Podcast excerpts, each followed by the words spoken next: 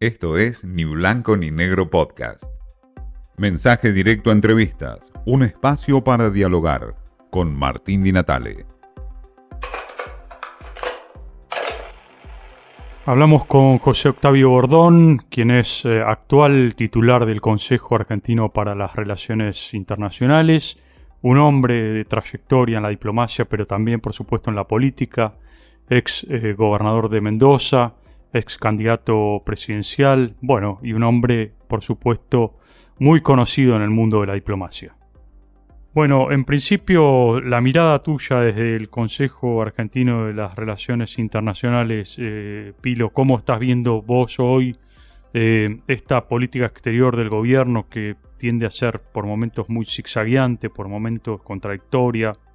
Bueno, debo aclarar antes que nada que si bien soy el presidente del Consejo Argentino para las Relaciones Internacionales, el Consejo tiene como tradición de sus 42 años de existencia, yo soy el tercero que asume esta responsabilidad, eh, tiene la postura de no emitir opiniones oficiales. Uno cuando opina lo hace a título personal y mucho más. Este cuidado es para el presidente de la institución, que es una institución plural, con representatividad de todos los sectores, no solamente políticos, sino de, la diplomacia, de la academia, de los empresarios y también social. Eh, porque justamente nuestro objetivo de poder influir en las políticas públicas en el campo de las relaciones internacionales y de la inserción de la Argentina en el mundo no pasan por tratar de imponer una idea, por supuesto dentro del marco de nuestra visión argentina democrática, sino generar los espacios de análisis respetuoso, con mucho énfasis en, las distintas perspectivas de la realidad, pero preocupado por, por cuál es la realidad. Y a partir de ese debate que genera diálogos, muchas veces estos diálogos generan ciertos consensos, poder influir. Por lo tanto, mi respuesta es a título personal y con el cuidado que tiene que tener el presidente Scari, que es el que más cuidadoso tiene que ser en este sentido. Eh, yo creo que realmente hay un mundo que está viviendo un proceso de cambio muy rápido, muy profundo. Algunos elementos se venían viviendo aún antes de este impacto tan profundo y significativo como ha sido el COVID-19, la pandemia que estamos viviendo y que seguramente en sus efectos inmediatos la vamos a seguir teniendo, espero que con mayor impacto en el 2022, pero que va a marcar prácticamente la década, no con la gravedad que la estamos viviendo sanitariamente, sino con las consecuencias. Pero como te decía antes de esto, ya la tremenda digamos, revolución científico-tecnológica que se empezó a visualizar a fines del se ha expresado con toda fuerza, fue cambiando eh, todas las formas del conocimiento, la velocidad y, la novedad de los, de los cambios en el campo tecnológico, en la sociedad digital y en una forma de la globalización distinta a la que estábamos acostumbrados y esto impactado en la vida cotidiana, en la ciencia, en la salud en la relación entre los países y en el funcionamiento de las instituciones republicanas, solamente la, política partidaria, sino en el funcionamiento de la justicia, de los parlamentos, de los organismos internacionales. En ese sentido, eh, me parece que todavía la Argentina y su gestión gubernamental no ha terminado de elaborar una respuesta nacional del reordenamiento por elementos locales, nacionales, pero también internacionales que ha tenido la relación regional y por supuesto la situación global, donde uno podría decir con dos títulos muy rápidos, que en el momento en que tenemos mayor cantidad de desafíos globales, no solamente la pandemia, también los temas del medio ambiente, de la inequidad que se da dentro de los países más ricos entre los países, entre actividades, en lugar de tener más y mejor multilateralismo y más y mejor convergencia con los vecinos y más y mejor diálogos y consensos nacionales, estamos viviendo uno de los momentos de mayor debilidad del multilateralismo internacional y de mayor debilidad de la convergencia regional. Estas son las grandes tareas y obviamente sin dejar de mirar el mundo hay que empezar a mirar por casa cómo andamos y cómo manejamos estos temas. Claro, y, un poco en relación a esto, Pilo, eh, vemos los casos concretos de España, de Chile, de algunos países de la región, este, en donde eh, la ciudadanía le ha dado la espalda, en muchos casos, a los gobiernos que están hoy a cargo este, de llevar adelante todo lo que es eh, las políticas en la pandemia.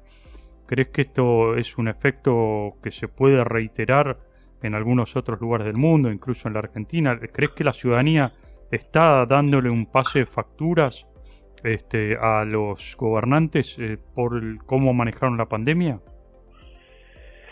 Ha habido cambios desde la oposición hacia el oficialismo eh, bastante habituales en el mundo, aún antes de la, de la pandemia. y esto está expresando esto que decía.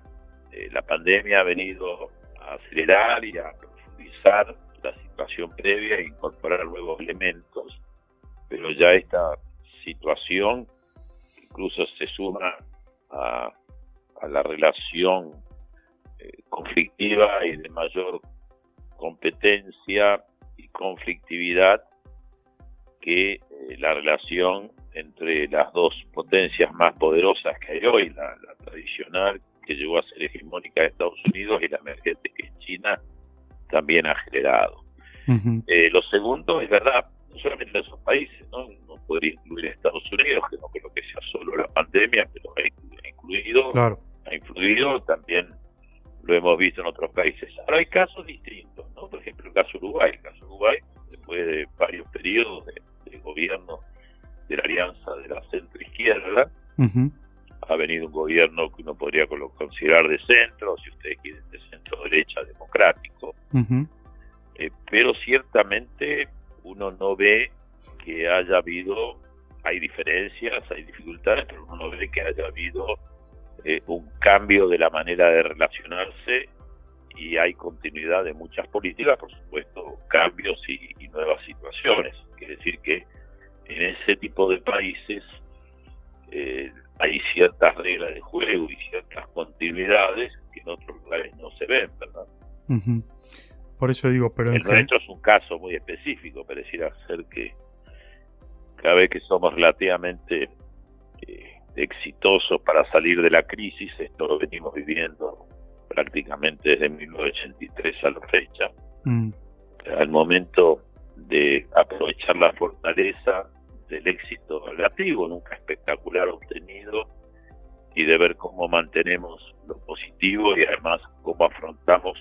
los nuevos desafíos que nos van a plantear nuevas alternativas, nos quedamos un poco atrapados, eh, yo diría, en la falta de comprensión y a veces en la soberbia del éxito pasado, con lo cual terminamos generando una nueva crisis. Así que en este caso, en la Argentina, tenemos que reflexionar este hecho no solamente sobre la base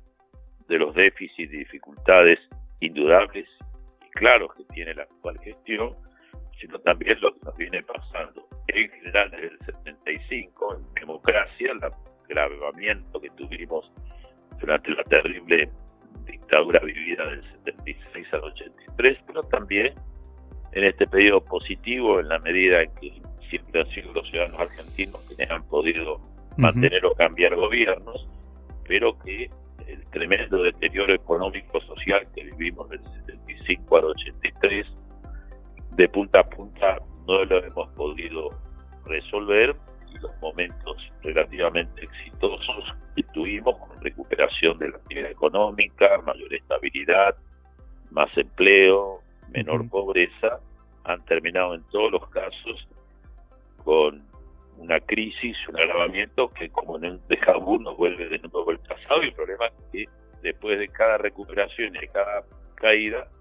terminamos un poco más atrás de donde habíamos partido, lo cual de punta genera un proceso de estancamiento y de retroceso relativo de la Argentina, no solamente respecto a los países más exitosos del mundo, sino también a muchos de los vecinos en la región.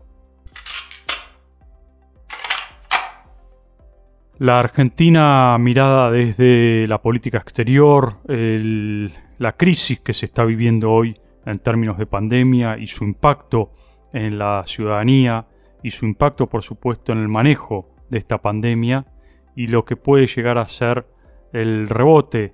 que ha ocurrido en otros países en términos de pandemia desde la mirada de José Octavio Bordón. Esto fue Ni Blanco ni Negro Podcast